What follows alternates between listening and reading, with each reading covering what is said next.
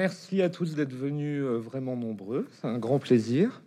Et Merci. surtout, un, un immense plaisir de t'accueillir à nouveau. Paco. Ça faisait quelque temps. Ouais. Euh, je réfléchissais à comment te présenter. J'étais en train de me dire finalement que tu as presque atteint la catégorie de ceux qu'on ne présente plus. Ah non.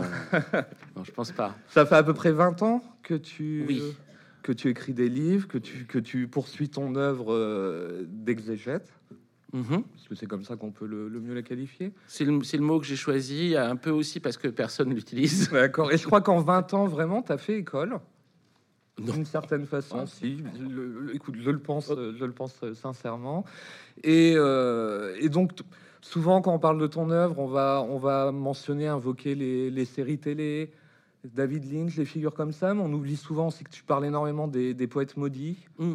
que tu as une œuvre conséquente là-dessus, que tu as écrit sur Van Gogh, euh, que tu as, euh, tu as écrit de manière euh, très importante, parce qu'il y a très peu de documents dessus sur les gnostiques. Un de tes livres, d'ailleurs, qui est, qui est sorti en poche récemment, Aujourd'hui même. aujourd'hui même, donc c'est fabuleux. La, C'est un poche aujourd'hui même. voilà, qui a La victoire des 100 rois, qui est un livre très important à mon sens, et dans ton œuvre, qui, est- qui est quand même assez central, je pense. Euh, tu écris également sur, euh, sur les artistes vivants. Mhm. Euh, Bertrand Mandico, Amandine Urruti et, et d'autres. Et depuis, euh, depuis quelque temps, il y avait eu ce livre, gros, L'enquête infinie, qui, qui, qui, qui cristallisait, je pense, une première période, peut-être si on peut le dire comme ça, qui était un livre assez somme, un, un super livre. Et depuis, ton exégèse s'est un peu déplacé sur d'autres objets. Mm. Il y a eu ton livre sur Paris, qui est sorti il y a, il y a deux ans à peu près, Un an, je dirais. Un an. Mais Après, je suis un peu perdu dans le temps aussi. oui, voilà. Donc on va. euh, Il y a eu euh, le livre précédent chez Massot qui était. euh, tu m'as donné de la grâce. Ouais. Tu as fait de l'or où tu faisais l'e- l'exégèse de ta propre vie. Oui. Et aujourd'hui, tu t'attaques à Internet. Alors tu as, une, t'as une, une vraie relation avec Internet. On se souvient pour certains de ton départ des réseaux sociaux et ton retour il y a quelque temps grâce, enfin avec le Media Blast et euh, donc qui a donné euh, qui a donné lieu à une série de vidéos et aujourd'hui ce livre. Donc comment comment tu pourrais situer ce livre dans, ton œuvre et comment comment il s'est fait? Et pourquoi Internet maintenant, pourquoi pas avant, pourquoi pas plus tard? Hmm. Alors en fait, ce qui s'est passé, c'est que euh, en parallèle de, la pro- progressive anxiété que j'avais vis-à-vis de, des réseaux sociaux personnels, quoi. Enfin, c'était un sentiment de malaise que j'avais. Euh, je suis resté euh, 12 ans sur Facebook et j'étais. euh, enfin, c'est la première chose que je faisais en me levant. euh, c'est le dernier endroit où j'allais avant de dormir. Enfin, c'était euh, toute, la journée, quoi. Donc, euh, et j'en pouvais plus. Il y avait ça, ça craquait dans tous les sens pour moi.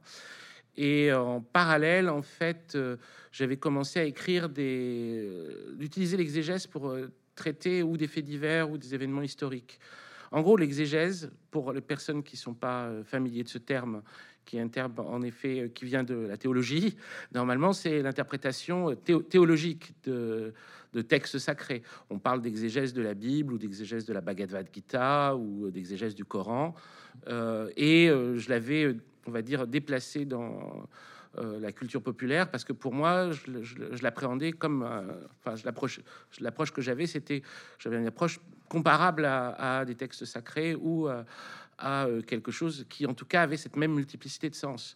Parce que le principe de l'exégèse, c'est d'avoir euh, la possibilité de, de regarder un- une, chose, un objet, une œuvre, un texte, avec euh, l'idée qu'il est riche de sens, toujours plus riche de sens qu'on ne croit. Et donc, toutes les interprétations s'ajoutent plus qu'elles ne s'opposent et elles complètent une, vision globale qui doit être à la fois être reliée au monde et reliée à soi-même. Puisque le principe de l'exégèse aussi, c'est que on l'a fait avec son propre cœur également. Donc on utilise tout ce qui est à notre disposition, mais on doit aussi s'utiliser soi-même comme filtre.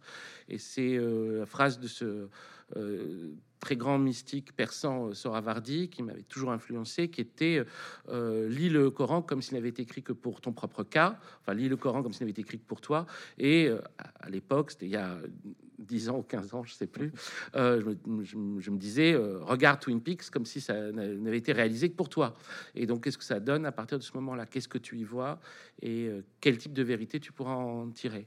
Et euh, il y a donc quelques années, je me suis, oui, j'avais commencé à déplacer le principe de l'exégèse pour traiter d'autres choses que des, de, des séries télévisées ou des films ou, de la musique, et donc des faits divers. Et j'avais pris des classiques des faits divers dans la Côte fini. C'était euh, Jack l'Éventreur ou c'était l'affaire Grégory. Et euh, comme en parallèle, je regardais beaucoup de chaînes de vidéos true crime, euh, je me disais peut-être que ça pourrait aussi être euh, euh, employé pour des événements plus récents ou des faits divers plus récents. Euh, toute la difficulté étant qu'il s'agit de gens qui sont ou morts, mais suffisamment récemment pour que on puisse, on, se, sente quand même mmh. obligé de les traiter avec beaucoup de pudeur, ou alors encore vivant, mais c'est la même chose, c'est-à-dire qu'on doit un certain respect, et euh, c'est une approche qui est pas le cas, mettons, si on traite de Jacques Léventreur, bon, c'est tellement vieux, euh, euh, on, peut, on peut y aller, quoi, on, peut, c'est devenu, que ça, fait quasiment partie de, de l'imaginaire collectif. là, ça fait partie d'un imaginaire collectif qui est très vivant, euh, d'où euh, l'incroyable nombre de commentaires qui ont lieu sur ce type d'événement. Quand si je prends euh, le cas de la YouTube, c'est le moins, c'est un moins grave. Hein. Donc la youtubeuse Marina Joyce, qui est une youtubeuse beauté anglaise et qui faisait des vidéos tellement étranges euh, très jeune, hein, vraiment euh, extrêmement jeune, qui était extrêmement populaire, extrêmement vu et qui était de plus en plus populaire, de plus en plus vu à mesure que les gens trouvaient inquiétantes ces vidéos, qui voyaient des détails inquiétants, qui ont commencé à surinterpréter toutes les vidéos et qui à un moment ont, euh, même cru qu'elle avait été kidnappée, qu'elle était kidnappée par Daesh. Et donc, bon, il y, a eu tout un phénomène de délire collectif autour de ça, qui partait d'interprétation des vidéos.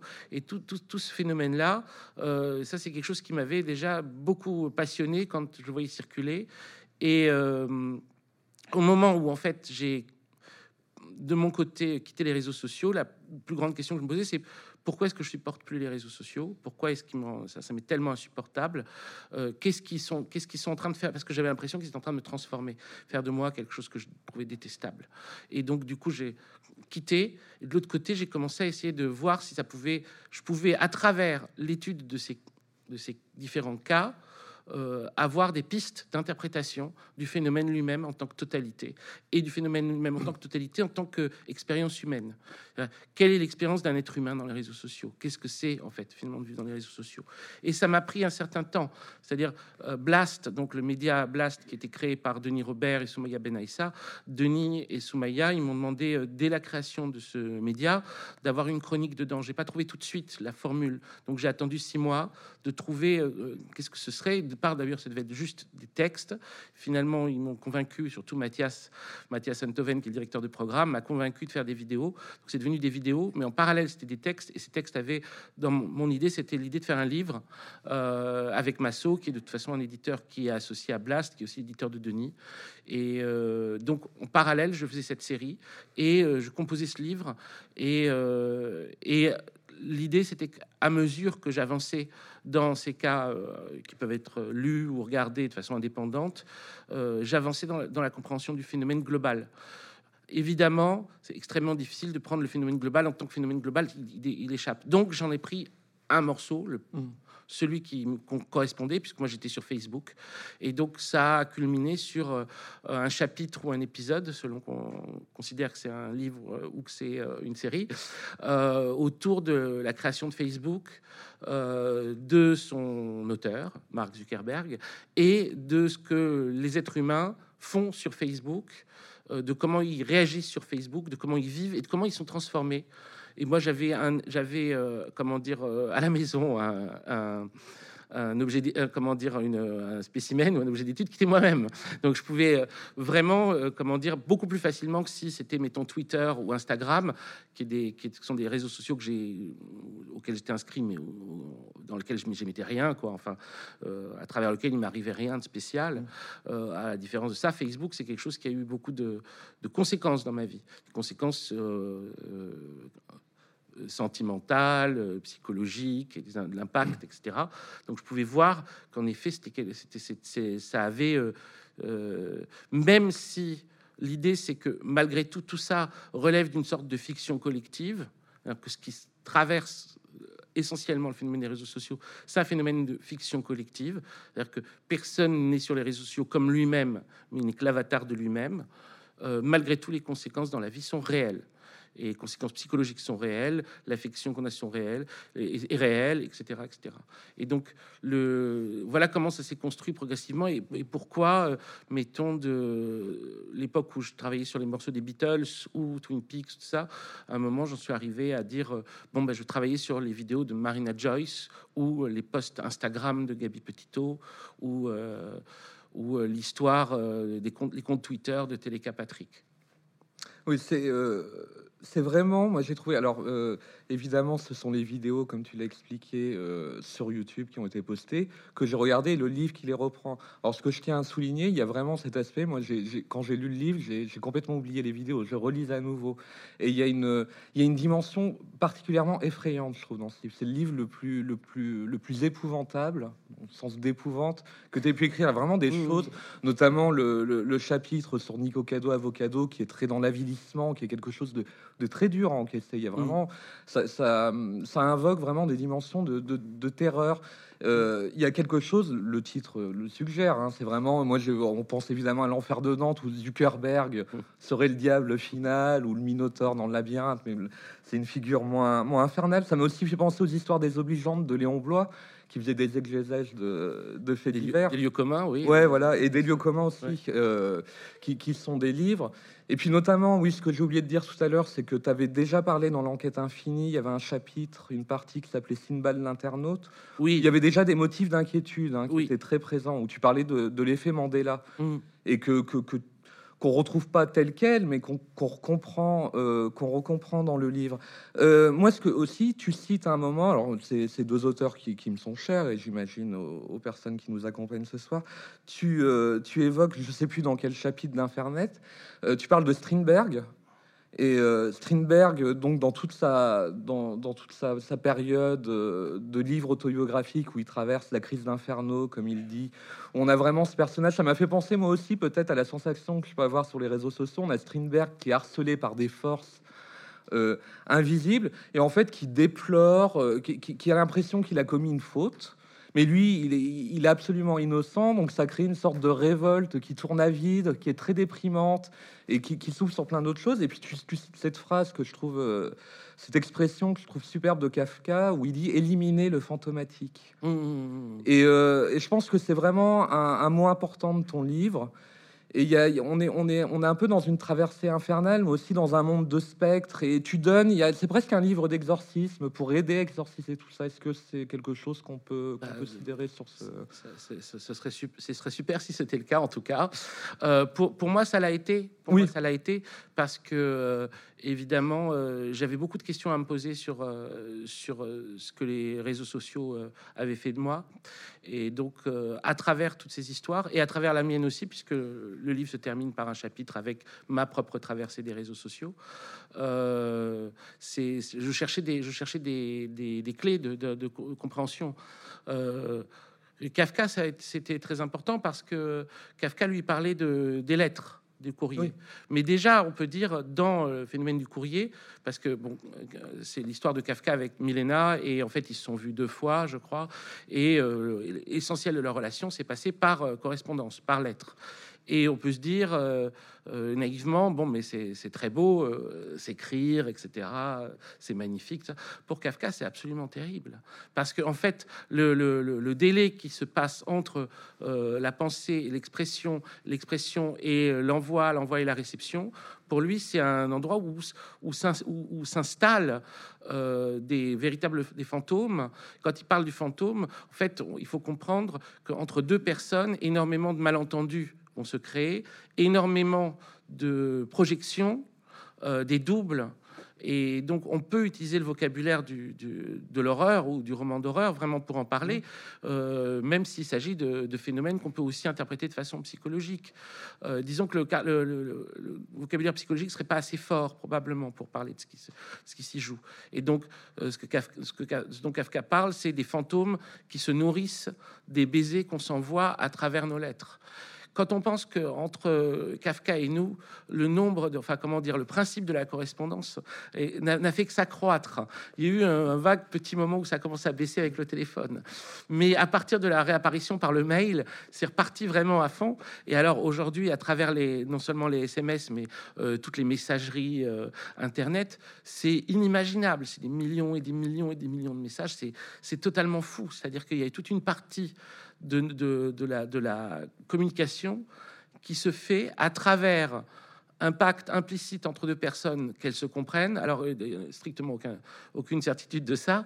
Et surtout, euh, une, comment dire, une injonction à répondre qui s'instaure à travers ça et où euh, c'est comme des doubles de ces personnes qui se mettent à communiquer mmh. l'une avec l'autre. En tout cas, moi, le, cas que j'avais, sur lequel je m'étais attardé par rapport à ça, c'était deux, amants numériques de personnes. Aujourd'hui, je crois qu'on utilise le terme de parasocial, mais euh, je suis même pas sûr qu'il existait à l'époque où je... ça, va tellement vite. Il faut voir les, réseaux sociaux, ça a 15 ans, donc on est encore en train de se demander aujourd'hui même comment on appelle certains phénomènes.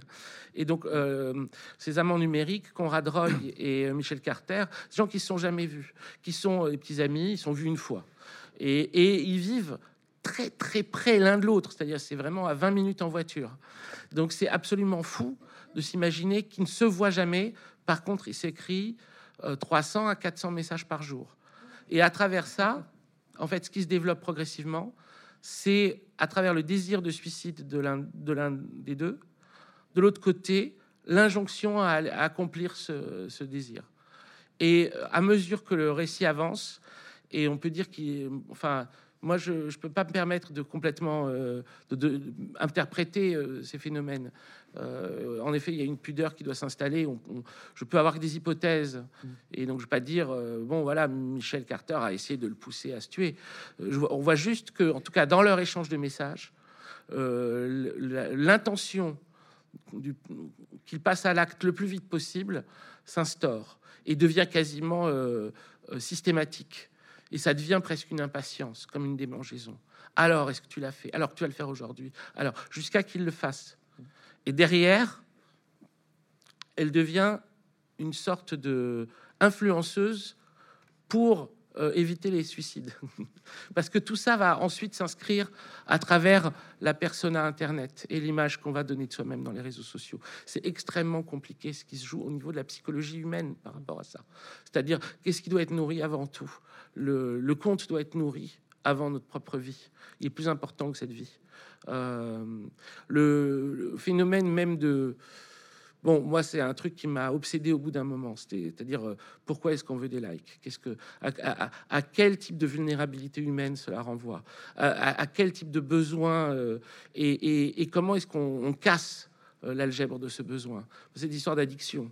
Et l'invention du like dans Facebook est un truc absolument incroyable, absolument incroyable, parce que dès le départ, évidemment, la plupart, enfin beaucoup, beaucoup d'utilisateurs se rendent compte que c'est un danger immense. Ça va mettre en compétition tout le monde, ça va être une espèce de poursuite, de poursuite sans fin pour avoir euh, le, plus de likes, comme un concours pour être le plus populaire.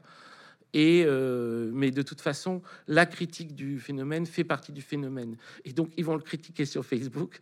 Et on peut même imaginer, j'en sais rien, qu'ils ont eu beaucoup de likes dans le post qui expliquait qu'il fallait euh, qu'il fallait enlever le bouton de like. et ce truc-là, euh, pour arriver à... En fait, euh, j'ai commencé à trouver une clé pour le comprendre euh, en remontant aux origines du Facebook lui-même, qui était un site qu'avait créé Mark Zuckerberg au sein de l'université d'Harvard de comparaison entre des étudiantes. Bon, quelle est la plus, quelle est la plus sexy des deux, hot or not? Et ce truc-là, ça s'accompagnait en fait, c'était une espèce de site qui avait fait euh, absolument, c'est répugnant, hein, mais c'est tellement, euh, comment dire, euh, évident. S'accompagner d'un slogan qu'il avait envoyé par mail pour que les gens s'inscrivent, qui est Avons-nous été acceptés à Harvard sur notre physique? Non. Serons-nous jugés sur notre physique? Oui. Et donc cette compétition au plus sexy des deux, qui est euh, on va dire, en plus très très euh, représentatif de l'esprit de l'université, l'esprit de, des étudiants et de, la vie euh, du campus. en fait, elle est à la source même du, réseau social lui-même, Facebook. C'est-à-dire que toute production, finalement, un artiste qui montrait son dernier tableau, il le poste sur Facebook, il attend les likes et il va voir s'il va avoir plus de likes que l'autre artiste. Un, type engagé qui veut faire part de son euh, combat, il va aussi recevoir des likes. Et euh, etc. Une personne qui a eu un décès va recevoir et qui explique sa peine va recevoir des, des emojis de larmes. Et ça fait rentrer dans, une, dans un rapport comptable à sa propre émotion et à, et à sa relation à autrui qui est très très particulière, qui est vraiment, je dirais, euh, euh, appuie sur une des plus grandes euh, vulnérabilités de la psychologie humaine. Et à ce titre, elle est euh, incroyablement dangereuse pour le parcours d'un individu dans sa vie, mm. incroyablement, incroyablement délétère. Et c'était intéressant de voir que au début des années 80, un peu avant de mourir, le romancier de science-fiction Philippe Cadic avait un projet de roman euh, qui était euh, euh, le, hibou à la lumière du jour. Qui était lié à une expression qu'il avait entendue d'un type des mots aux arcs à la télévision qui avait dit je suis comme un hibou à la lumière du jour. Dire je comprends rien de ce qui m'arrive. Donc le, hibou à la lumière du jour c'est en gros quelqu'un qui comprend rien de ce qui arrive. Et dedans c'était un roman dans lequel il, avait le projet il l'a pas écrit il est mort avant qu'un vieux scientifique accompagné d'une intelligence artificielle construisait un parc d'attractions euh, modélisé sur le campus de Berkeley du début des années 60. Et en fait, l'intelligence artificielle se rebellait contre le vieux scientifique, l'enfermait à l'intérieur du parc d'attractions avec euh, l'amnésie de sa véritable identité. Et donc, il errait comme ça pendant des années en étant persuadé qu'il était un jeune étudiant de 18 ans, avec la vie du jeune étudiant de 18 ans, dans une espèce de monde qui avance plus, qui est en boucle. Cette idée-là, qu'il n'a pas pu euh, réaliser comme un roman, pour moi, euh, c'est comme s'il avait, en fait, elle s'était réalisée dans la réalité. C'est-à-dire, les réseaux sociaux euh, entretiennent une immaturité, une maturité de jeunes étudiants à travers les personnes qui l'utilisent, et à travers même les personnes qui l'utilisent en sentant très très actives dessus, sont actives politiquement, actives intellectuellement, actives artistiquement, actives plein de raisons, mais en fait restent enfermées dans cette, euh, perspective-là et, tout est fait en fait pour euh, laisser à l'intérieur de ce espèce de temps arrêté, figé. Du début, du commencement de l'âge adulte. Et on pourrait dire même euh, finalement tous les métiers qui sont en train de se créer autour des réseaux sociaux, les, métiers d'influenceurs, etc., sont en fait vraiment typiquement liés à la psychologie du jeune adulte la, plupart sont des jeunes adultes, des fois ce sont des adolescents, des fois, etc. Mais euh, et à cette compétition spécifique euh, que normalement, euh, une fois qu'on a, on a, pu quitter le, campus, on n'est pas supposé retrouver à nouveau dans la vie. On est supposé retrouver dans la vie, se dire, on n'est pas, comment dire, le, même c'est presque une condition du bonheur, c'est de ne pas essayer de se comparer aux autres. Le principe même de se comparer aux autres est un facteur de, de malheur collectif. Mm. Ça, me fait justement, j'avais mis de côté. Alors, ça peut paraître comme quelque chose d'un peu, d'un peu extérieur, mais en lisant ton livre, euh, il y a un auteur que j'adore, pour lequel j'ai beaucoup d'affection et dont c'était le, centenaire de, de la disparition euh, dimanche, c'est Pierre Loti. J'ai jamais lu. Alors moi j'ai réfléchi à Pierre Loti parce que Pierre Loti, tu sais, alors il a longtemps une image encore aujourd'hui d'un auteur un peu désuet, d'un orientalisme un peu vieillot, alors que c'est vraiment l'inverse. C'est une personnalité très originale, un, vraiment très attachante à la fois, très sensible, et une vision de l'ailleurs qui, est, euh, qui, a mille lieux de tout ce qu'on a pu dire sur l'orientalisme. Et euh, beaucoup de ses livres, la plupart de ses romans, d'ailleurs le premier, Asiadé, euh, est conçu, en fait, il parlait de ses aventures, parce que c'était un marin de voyage, euh, et, finalement, ses amis qui recevaient ses lettres, des extraits de ses journaux, lui ont dit au bout d'un moment, ce serait pas mal d'en faire un livre, il y a quelque chose. Donc ces livres sont ces objets qui sont à la fois journaux intimes, reconstitution de correspondance. Donc déjà, il y a quelque chose comme euh, des, éléments que tu évoquais, qu'on retrouve dans la, correspondance quand, tu évoquais Kafka et les, réseaux sociaux aujourd'hui. Et, euh, et Pierre Loti était... le nom Pierre Loti était non pas un pseudonyme, je pense, mais plutôt un avatar. C'était son avatar de par-delà les mers. C'est des jeunes haïtiennes duquel il est tombé amoureux qui lui ont donné Loti euh, voulant dire euh, fleur et lui s'appelant Julien Viau. Et donc, il avait cette situation bizarre, c'est-à-dire qu'il vivait pas avec un pseudonyme, mais deux identités. Et avec toujours cette idée que quand il est ailleurs, il a la nostalgie de chez lui, et inversement. Et dans Asiadé, il y a un moment, ça m'a fait penser vraiment à, ce qu'on est sur les réseaux sociaux. À un moment, donc c'est Pierre Loti qui se parle à lui-même parce que c'est un ami qui lui envoie une lettre. Alors je ne sais pas dans quelle mesure, dans le manuscrit, c'est une véritable lettre d'un véritable ami. Et Pierre Loti se plaint parce que euh, il est amoureux en Turquie, il a dû rentrer en France et il doit repartir en Turquie. Donc toujours dans cette dichotomie et et son ami lui écrit à la fin de la lettre Non, non, mon ami, je ne vous crois pas et vous ne vous croyez pas vous-même. Vous êtes bon, vous êtes aimant, vous êtes sensible et délicat. Seulement vous souffrez. Aussi, je vous pardonne et vous aime et demeure une protestation vivante contre vos négations de tout ce qui est amitié, désintéressement, dévouement. C'est votre vanité qui nie tout cela et non pas vous. Votre fierté blessée vous fait cacher vos trésors et étaler à plaisir, et là c'est entre guillemets, l'être factice créé par votre orgueil et votre ennui. Mmh, et je trouvais cette formule très juste euh, sur les réseaux, les réseaux, sociaux. Enfin voilà, je voulais, je ah juste ça. Et, euh, et, juste pour poursuivre sur ce que tu disais, il y a une dimension euh, ce qui est dans, ton choix de, de, de, faits divers et que tu vas porter toujours avec ta technique d'exégèse. Hein. Tu ne fais pas seulement euh, voilà, tu, mets, tu mets les choses à distance, en perspective, tu télescopes les images. Euh, c'est comme si chacun cristallisait quelque chose du monde mm. moderne. Il y a vraiment une dimension politique aussi, je trouve, dans ton livre, notamment dans le, personnage de Nico Cado Avocado. Qui m'a tellement traumatisé. Même s'il est attachant d'une certaine manière. Bizarre. Très attachant. Alors, Nico Cado Avocado, pour vous dire, c'est un, un, type qui a commencé quand il était jeune. En temps, c'était un, un, influenceur vegan, un youtubeur influenceur vegan et qui euh, rentrait en guerre avec les autres euh, influenceurs véganes parce que je crois il, lui reprochait de mettre en scène son perroquet dans des vidéos.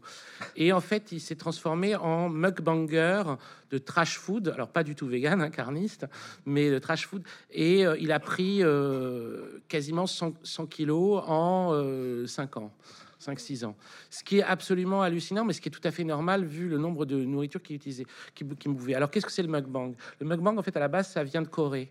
Ça vient de Corée et ça répond à un besoin qui est extrêmement compréhensible et qui est lié à la progression de la solitude. Donc c'est les, les, jeunes, les Coréens de vingtaine d'années sont dans une progression incroyable de la solitude et euh, dans les grandes villes en particulier, Séoul, etc. Et donc du coup, comme euh, le, moment de, en fait, de, de famille, le, lieu même de la famille, de, l'émotion et l'expression familiale, c'est le dîner. Lorsqu'ils rentrent très tard du travail, euh, lorsqu'ils se font tout seuls à manger, ils ont besoin de regarder des images de gens en train de manger. Donc le mukbang à la base, c'est juste des gens qui se filment en train de manger à l'adresse d'autres gens qui vont manger en train de les regarder manger. Euh, mais euh, lorsque ce phénomène a été euh, en fait à travers une seule vidéo, hein, une vidéo où des Japonais et des Américains se posaient la question de ce que c'est que le mukbang, fait une espèce de vidéo de React React, donc des, des, des, youtubeurs qui regardent d'autres youtubeurs qui se demandent ce que c'est. Et ce truc-là a eu un effet tel, tel aux États-Unis que euh, dans la semaine ou dans les deux semaines, il commençait à avoir des vidéos de mukbang qui ont été faites par des youtubeurs américains. Mais là, ils lui ont associé euh, un, un, système un peu de compétition, comme il y avait pu y en avoir avant, avec qui mangera le plus de hamburgers euh, sur un temps très court. Mais ces types de concours de manger le plus de hamburgers sur un temps très court se faisaient, on va dire, une fois tous les six mois ou toutes les saisons c'est un truc qui se fait une fois, on en mange, je sais pas quoi, 30, 40, 50, 100. Et, euh, c'est celui qui bouffe le plus. Bon, après, la personne est peut-être malade pendant deux ou trois jours, mais euh, bon, ça, la, vie, la vie continue. Euh, là, c'est à raison de deux fois par jour. Donc, c'est des gens qui mangent des quantités astronomiques de nourriture, de très mauvaise qualité évidemment, un burger essentiellement, mais aussi des sucreries, des sodas, et aussi de la nourriture extrêmement épicée. Euh, et euh, à raison de deux fois par jour des vidéos de mukbang qui sont regardées et qui sont, qui sont commentées d'abondance. Et Nico Cado Avocado, c'est celui qui est le plus emblématique parce que euh, il a réussi à, devenir très riche par ses vidéos, puisque c'est des vidéos qui sont monétisées. Donc malgré tout, il peut gagner de l'argent parce qu'aussi il fait, il, il, il, fait de la vente de produits, etc. Enfin, tout ça est un business également, mais c'est un business où sa propre vie est vraiment en jeu et, et tout ce qui va avec. Au-delà même de sa vie, euh, sans doute son respect de lui-même, et, euh, qui est compensé par euh, des fanfaronnades d'amour propre.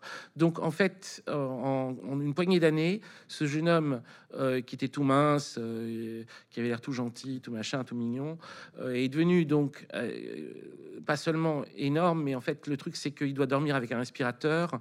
Il se déplace dans son appartement sur une petite voiture et il est devenu totalement incontinent, mais totalement incontinent, c'est-à-dire qu'il est obligé de porter des couches, sinon en fait ça s'écoule naturellement. C'est évident que la façon dont il s'est nourri pendant cinq ans et tout ce truc-là qui lui a permis de devenir assez riche, euh, la détruit euh, parallèlement la santé. Ce n'est pas un cas isolé, c'est un des cas les plus emblématiques, mais ils sont, ils sont nombreux. Euh, et Là où il est emblématique, c'est qu'il se met en scène dans des vidéos euh, qui sont des dramas aussi, qui sont des dramas. Donc c'est des youtubeurs qui s'engueulent entre eux. Et donc là, euh, il va, il va insulter d'autres euh, bangers, ou il va les, il va les traiter d'imposteurs, etc. Il y a quelque chose. Quand on voit ces objets-là, on se demande vraiment ce qu'on regarde. Moi, je me pose la question est-ce qu'il joue Est-ce que c'est du catch? Parce qu'il insulte beaucoup aussi ses, spectateurs. Est-ce que, est-ce que c'est, est-ce que c'est une part de jeu? C'est comme un truc de catcheur qui doit, qui, qui doit faire semblant, ou est-ce qu'il y a une part de réalité? Mais quoi, de toute façon, il y a une part de réalité, c'est l'état physique dans lequel il est. Comme bien même, c'est un, il a, il a créé un personnage, ce personnage est en train de le tuer, il y a aucun doute là-dessus. Et, euh, et, pour moi, il était vraiment aussi le symbole de quelque chose par rapport à tout ça, parce que ce dont il est, euh, ce dont malade, c'est pas la nourriture. Le problème de Nico Cado Avocado, c'est pas la nourriture, c'est l'attention. Et c'est une attention très particulière parce que fondamentalement, euh, la plupart des, des vues qu'il fait sont du hate watch. Le hate watch, donc grosso modo, c'est regarder quelque chose parce qu'on le déteste. Et donc, en gros, euh, si vous regardez les commentaires sous ces vidéos, 9 commentaires sur 10 sont des insultes et des réjouissances à l'idée qu'il va bientôt mourir. Et donc, il est vu par un grand nombre de gens. Ces gens-là l'enrichissent. Mais, mais, ce qu'ils font quand ils le regardent, c'est lui dire Tu vas crever, alors tu es encore vivant, incroyable, mais tu vas bientôt crever. Qu'est-ce que tu es laid, tu me dégoûtes, tu es vraiment la, pire des, es vraiment la pire des merdes, etc. etc. Qu'est-ce que ça produit sur l'âme, ces choses-là? Il peut, peut pas y avoir rien qui se produit en mm. lui. C'est impossible. Il y a un truc qui se joue dans, dans le cœur d'un homme quand il fait ça et qui, moi, me, me, questionne. Et, et, oui, il y a une inquiétude énorme qui se met, se met en jeu là-dedans parce que, dire jusqu'où jusqu'où on est prêt à aller et à si on se rend compte que la nourriture à ce moment-là peut presque être une allégorie, c'est-à-dire bien sûr que ça, a lieu comme ça, mais moi je le regarde, je me dis la nourriture c'est symbolique, symbolique de quelque chose. C'est une, opération où en gros il s'agit de capter le maximum d'attention, quand bien même cette attention serait euh, captée par le plaisir de voir quelqu'un qu'on déteste en train de se détruire. Et tout ce jeu, tout ce qui se joue là, à ce niveau-là, euh, pour moi, fonctionne comme une véritablement une gigantesque image de capitalisme. Le capitalisme, ah, c'est l'aboutissement, c'est l'acmé. Il n'y a, rien au-dessus. À ce jour, parce qu'il y a toujours quelque chose au-dessus, en vrai, hein, c'est vrai, ça ne veut rien dire. Mais euh, l'être humain a ça d'incroyable qu'il est toujours capable d'imaginer quelque chose de pire. Mais euh, disons, sur le moment, et c'est le, le chapitre qui m'a donné le plus de peine alors à écrire celui, celui qui me faisait le plus peur. Euh, je me suis dit, il faut, euh, c'est le truc à affronter. Parce que aussi, le truc, c'est que euh, il s'agit d'être rigoureux. Donc du coup, c'était, il fallait que je regarde beaucoup de vidéos de Nico Cado Avocado. Et donc, au moment où j'ai commencé à écrire sur lui, j'ai regardé énormément de vidéos de mukbang. C'est extrêmement difficile. Ça donne envie de vomir à un point qui est inimaginable. Donc, ça, ça crée un sentiment extrêmement étrange d'obscénité euh, très forte, euh, de gêne, de malaise. On se dit qu'on n'est pas supposé regarder ça. Et en même temps, c'est mis en ligne, c'est fait pour, ça demande à être vu, ça, ça, euh, ça, ça, ça appelle ça. Et euh, c'est en termes de l'expression humaine par rapport à des expressions humaines d'aujourd'hui, à un petit niveau, parce que tout ça, c'est évidemment, on ne parle pas ni de chef d'État, ni de ministre, ni de patron de presse, ni euh, euh, c'est des, des, utilisateurs. Hmm. Au niveau des utilisateurs, qu'est-ce que ça raconte d'une trajectoire? Parce que le, la relation là est entre l'humain et, et, le réseau social lui-même, et l'objet du réseau social lui-même, c'est-à-dire aussi sa communication avec des gens qu'il ne voit pas sa communication avec l'invisible en réalité. Et tu, tu m'as fait euh, m'interroger aussi sur, euh, sur le statut d'œuvre d'art. À un moment, tu cites euh, Walter Benjamin, avec cette phrase très forte, l'humanité est devenue assez étrangère à elle-même pour réussir à vivre sa propre destruction comme, comme une jouissance esthétique de premier ordre. Mm. Ça correspond à ce que tu disais là. Et euh, moi, je me, suis toujours interrogé pourquoi Internet, qui est le dernier des grands médias, n'était pas encore parvenu, enfin, du moins selon ma sensibilité, peut-être de la manière dont je vois les choses, à, produire de l'art réellement, qui a un art Internet, un art numérique, une forme, avec des choses qui, qui éveille les consciences ou les, éléments comme ça. Et, euh, et, je me disais, notamment aussi, parce que tu cites, alors dans d'autres vidéos sur Blast, dans d'autres livres, également dans ce livre-là, tu cites Thomas de Quincé, euh, et, de, et qui est l'auteur évidemment de l'assassinat considéré comme un des beaux-arts. Et je pense que dans ces histoires, que tu racontes notre vie sur les réseaux sociaux, les avatars, la manière dont ces éléments font morale, allégorie, alors c'est pas un art joyeux, c'est pas un art beau, c'est pas, c'est plutôt triste, mais il y a peut-être une dimension mmh. finale, déglinguée, avilissante, mais artistique, qui est, qui est la forme d'Internet et serait là, quoi, peut-être. Ah oui, oui. Euh, en tout cas, moi, j'ai pas de, j'ai pas de jugement, euh, euh, comment dire, définitif par rapport à ça. Mmh. Mais je dirais, c'est toute la question de savoir qu'est-ce qu'on qu'est-ce qu'on entend par faire œuvre d'art, mais dans le sens où toutes, ces, toutes ces histoires sont des, aussi des productions, ce qu'on appelle aujourd'hui des productions de contenu. Bon, c'est si on prend ça, finalement, on peut essayer de prendre ça vraiment à la lettre, quoi. Donc ça, c'est des productions de contenu. Et il y en a beaucoup. Il y a une, une, infinie de productions de contenu en termes de, ce que ça, de, la place que ça prend dans la vie de ceux qui les observent, ça prend clairement la place que peuvent prendre normalement des fictions euh, X ou Y. C'est une discussion que j'avais eue euh, dans une autre librairie. Là, je fais ma petite tournée. Donc, ce qui est bien, c'est qu'aussi, je parle avec des gens et ils viennent me raconter des choses. Et donc là, c'était une, une personne qui travaille avec des enfants et qui disait, pour ceux en tout cas qui sont déjà connectés, hyper connectés, elle disait, il, euh, regarde plus de séries. Il regarde, il regarde, il regarde de séries parce que euh, pour ma génération, bon, euh, beaucoup, beaucoup de séries télévisées et, encore pour, on va dire, les, les, gens qui ont 10 ou 20 ans de moins que moi. Mais ça a déjà disparu parce que la place que prennent Twitch ou TikTok, qui sont les réseaux des, jeunes. Euh, Facebook, c'est vraiment les trucs des, vieux, quoi. Hein. Euh, c'est eh bien, euh, mon âge apparaît tout de suite si je parle de Facebook. On dit ah bah, on voit bien, pas de doute. Mais la place, comment dire, la, déformation que ça prend au terme de temps. Déjà, ça, ça, commençait à le faire parce que déjà, je me rendais compte que je pouvais passer des soirées à simplement scroller ma page Facebook et regarder ce que j'en disais et par acquis de conscience.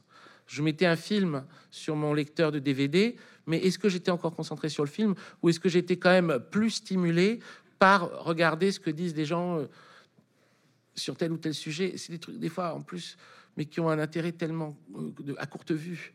Et euh, donc, l'idée que ça pourrait prendre la place de l'imaginaire est une idée qui, qui, aussi me questionne maintenant. C'est-à-dire, est-ce que, est-ce que ça pourrait, est-ce que, est-ce que ça pourrait, parce que la, tentation est trop grande, parce que la stimulation que ça produit est, trop grande, prendre résolument la place de la fiction. C'est quelque chose qui remonte à la télé-réalité, évidemment. C'est-à-dire que euh, les prémices, de toute façon, de tout cet usage-là, c'était la télé-réalité. La télé-réalité, on va dire, elle venait d'en haut. C'était, il y avait une décision, euh, il y avait un, on dire, des groupes de gens qui décidaient, bon, ça sera lui, lui, lui et lui, dans la petite maison, etc. Et vous suivrez ça. Euh, là, c'est des, c'est des, c'est des candidatures spontanées et qui n'ont pas besoin d'être validés, qui peuvent euh, c'est de l'autoproduction, c'est du c'est du self-made euh, reality show et euh, parce que une des aussi des des, choses qui rentrent en jeu et qui donc révèlent véritablement l'impossibilité de séparer ces productions-là du capitalisme lui-même, c'est le principe de l'algorithme qui va sélectionner ce qu'on va regarder. Comme l'algorithme va sélectionner qu'on va regarder, ce qui va être le plus vu va être le plus vu. Ce qui va être le plus vu va être le plus attirant au premier abord. Le plus attirant au premier abord va être ce qui renvoie pour la personne qui euh, regarde euh, immédiatement le désir de le désir de checker. Et alors, en fait, le, truc, c'est que évidemment, dans, un cadre là, euh, c'est ce qui va faire appel à, euh, on va dire, euh, euh, le hate watch en est, typique, mais on va dire, on va dire quelque chose d'instinctif, une pulsion un peu incontrôlable, quelque chose qu'on veut savoir, qu'on veut voir, qu'on veut voir avant tout, indépendamment de savoir si ça va nous apporter quelque chose ou pas, si ça va être instructif ou non, si ça va être vrai ou non. C'est irréformable ce truc-là. Toutes les chasses aux fake news, moi, me laissent songeuse. Comment imaginer que dans une espèce d'appel d'offres pareil, il peut y avoir des gens qui vont être là et qui vont dire oui mais ça c'est vrai, ça c'est faux, ça sert absolument à rien. Parce que ce qui va, c'est juste qu'est-ce qui est le plus attirant qui, qui, va, qui va compter? C'est véritablement ça la, question. Et donc euh, évidemment après on peut essayer de retourner la machine contre elle-même. Ça n'a jamais qu'un temps.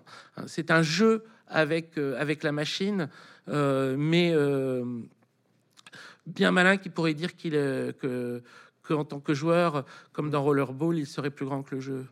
Hmm. Ben, pour, pour, poursuivre aussi, euh, le, le, livre termine, et là c'est un texte inédit qu'on retrouve pas dans, en vidéo chez Blast par un, texte autobiographique hmm. qui est à la fois très touchant, très beau, et puis moi je le trouve toujours dans tes textes autobiographiques une dimension un peu à la Charlie Kaufman.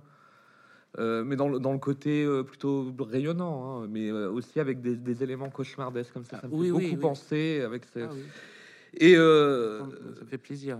Oui, et puis c'est ce qui te permet de, de, de, de, parler du sujet aujourd'hui parce que je pense que c'est ce qui donne la force à ton livre, c'est que enfin on peut pas euh, on peut pas être on peut pas faire de blasphème si on n'a pas la foi par exemple. Donc faut faut un moment avoir mis les mains euh, dedans et c'est ce qui donne aussi parce que tu as quitté les réseaux sociaux et là tu reviens avec un, avec Blast derrière toi, donc c'est pas toi, c'est pas un avatar, et ce qui donne du sens aussi, parce que pour être subversif envers Internet, faut le faire depuis un, depuis Internet, c'est plus c'est plus euh, c'est plus courageux et vigoureux de le faire euh, depuis Internet. Est-ce que c'est un peu comme ça que tu que tu euh, alors, je comprends ce que tu veux dire et c'est très gentil de ta part et je te remercie.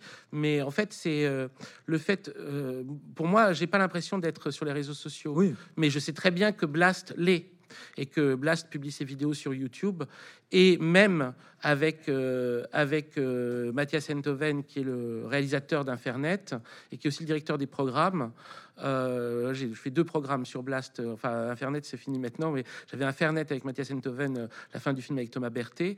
Et même pour les encore plus, même pour les épisodes de la fin du film réalisé avec Thomas Berthet, j'ai réfléchi avec Mathias à des titres clickbait euh, mettant en fait en avant, enfin des titres, euh, comme on dit putaclic, c'est-à-dire euh, qui mettaient en avant finalement ce qui probablement était le, le, plus mauvais, la plus mauvaise raison de regarder une vidéo, mais pour faire voir des vidéos dont ce truc-là serait pas réalisé. C'est-à-dire, en gros, c'était une vidéo sur Freaks de Todd Browning. Dedans, il y a une minute trente euh, où on passe en revue en fait toutes les formes finalement de monstration des, monstres pour arriver euh, sur Hanouna et donc le machin avec Hanouna.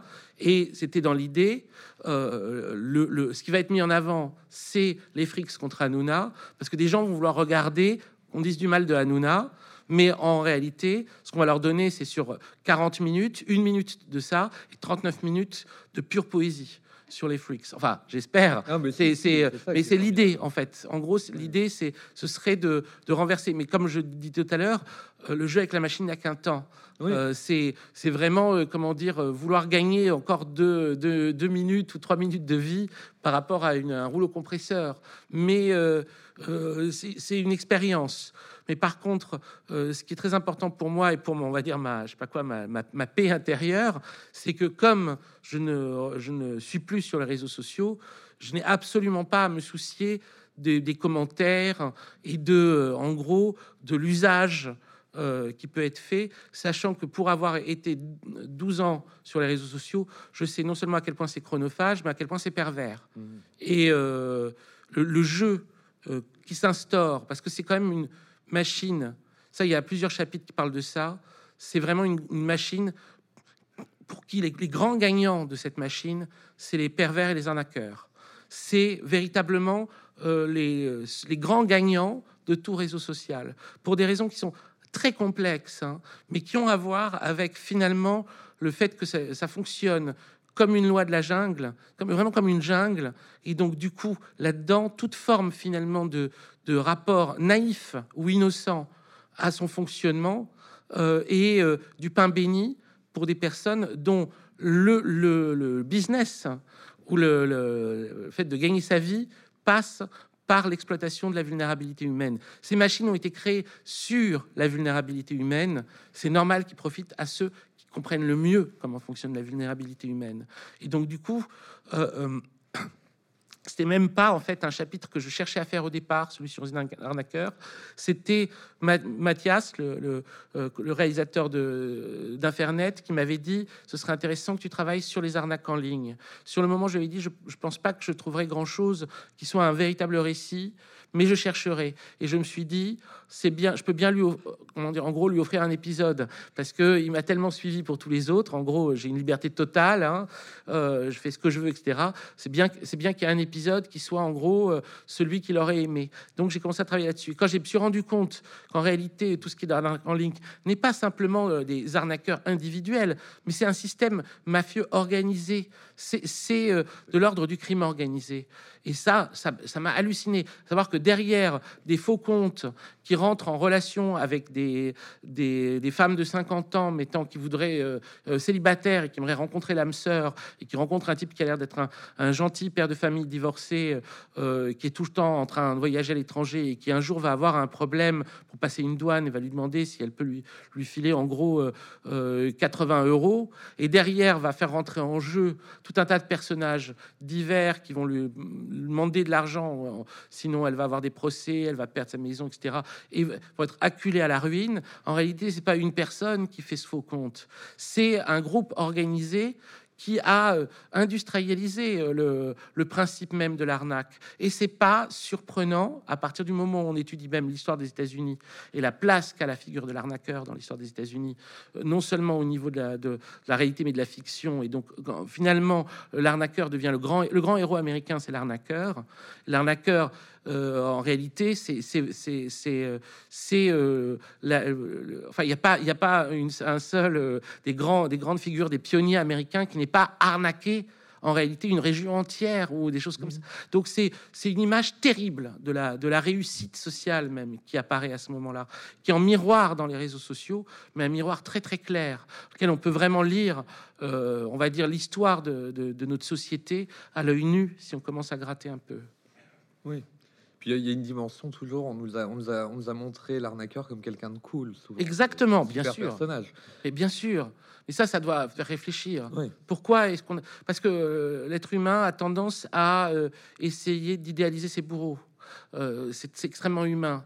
Euh, pour pouvoir supporter, c'est le syndrome de Stockholm, euh, mais, mais, c'est tellement classique, c'est-à-dire même les grandes, les grandes figures de l'histoire. si vous regardez des grandes figures de l'histoire, je ne sais pas, de Jules César à Napoléon, etc., degré de, de, crapulerie est égal qu'à l'idolâtrie dont ils, dont ils ont fait l'objet.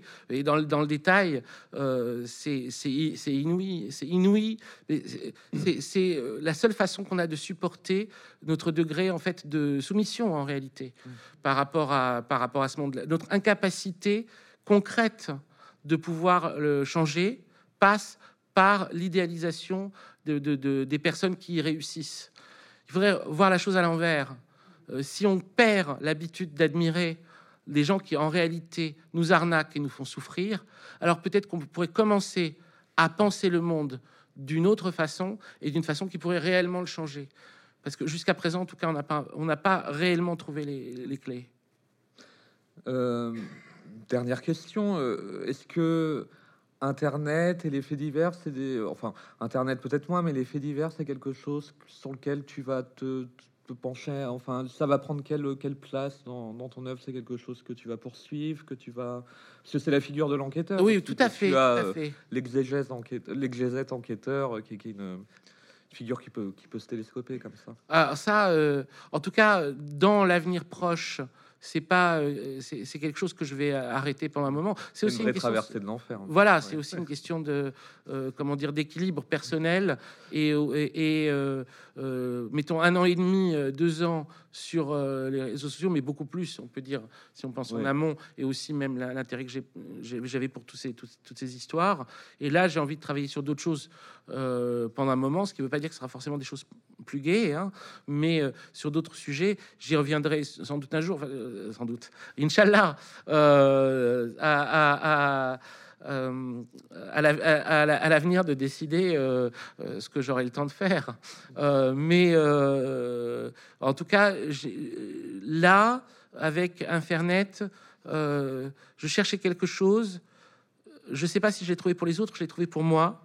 À partir du moment où j'ai trouvé pour moi, je me dis bien, à ce moment-là, euh, cette, partie-là est faite. Allons dans la prochaine étape du labyrinthe. Mais ça marche pour les autres. Euh, En tant que lecteur, j'en suis convaincu. Et, euh, Je te remercie. c'est moi qui te remercie. Merci beaucoup, pas comme tellement. Merci Arthur Louis, merci à vous.